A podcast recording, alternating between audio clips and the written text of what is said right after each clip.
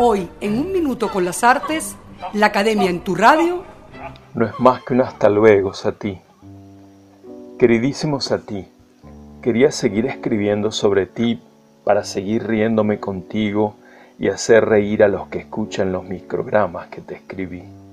Fueron seis nada más y quedó mucho, mucho que decir sobre ti. Te debo unos cuantos cuentos más contigo como protagonista, el más divertido, entrañable de los artistas, pianista malabarista, jugador empedernido, bromista, maestro de la risa y el reír. Pero tú sabes a ti, o me dejas que te llame amigo, más bien Eric. Eric, tú sabes que Baudelaire está cumpliendo 200 años y hay que celebrarlo.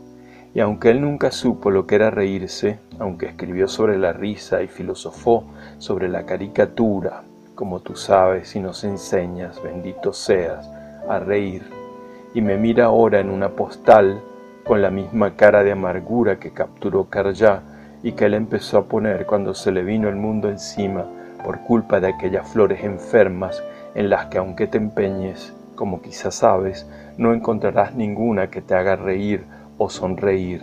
Todas están malditas, hasta las más soñadoras, hasta las que quieren mostrarse festivas, y no tiene caso buscar lo que no existe en ese jardín lleno de spleen, y aunque así sea, digo, te debo abandonar por él un rato. ¿Crees que no lo sé? Más me valdría reír y seguir riendo contigo y con otros que me hacen reír.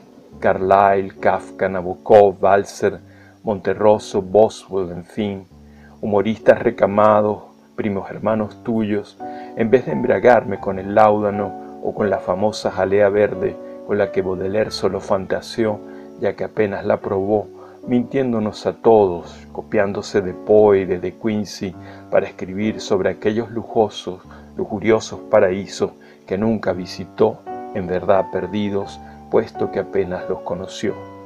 Pero no lo juzguemos mal, que en poesía todo es mentira, que en literatura todo es ficción, y siempre que haya emoción vale la pena visitar alguna de sus comarcas falaces y divertirse con el carnaval de sus disfraces.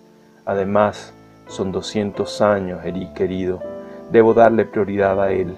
Ya celebraremos juntos tus primeros cien y medio, que ya se cumplieron, lo sé, pero nunca es tarde y los conmemoraremos igual, aunque con leve retraso. El caso es que debo ocuparme de este viejo chocho al que le debemos tanto, para bien o para mal, en nuestro moderno, demasiado moderno, ir y venir. Así es la rutina de un escritor asalariado, como el propio Baudelaire lo fue.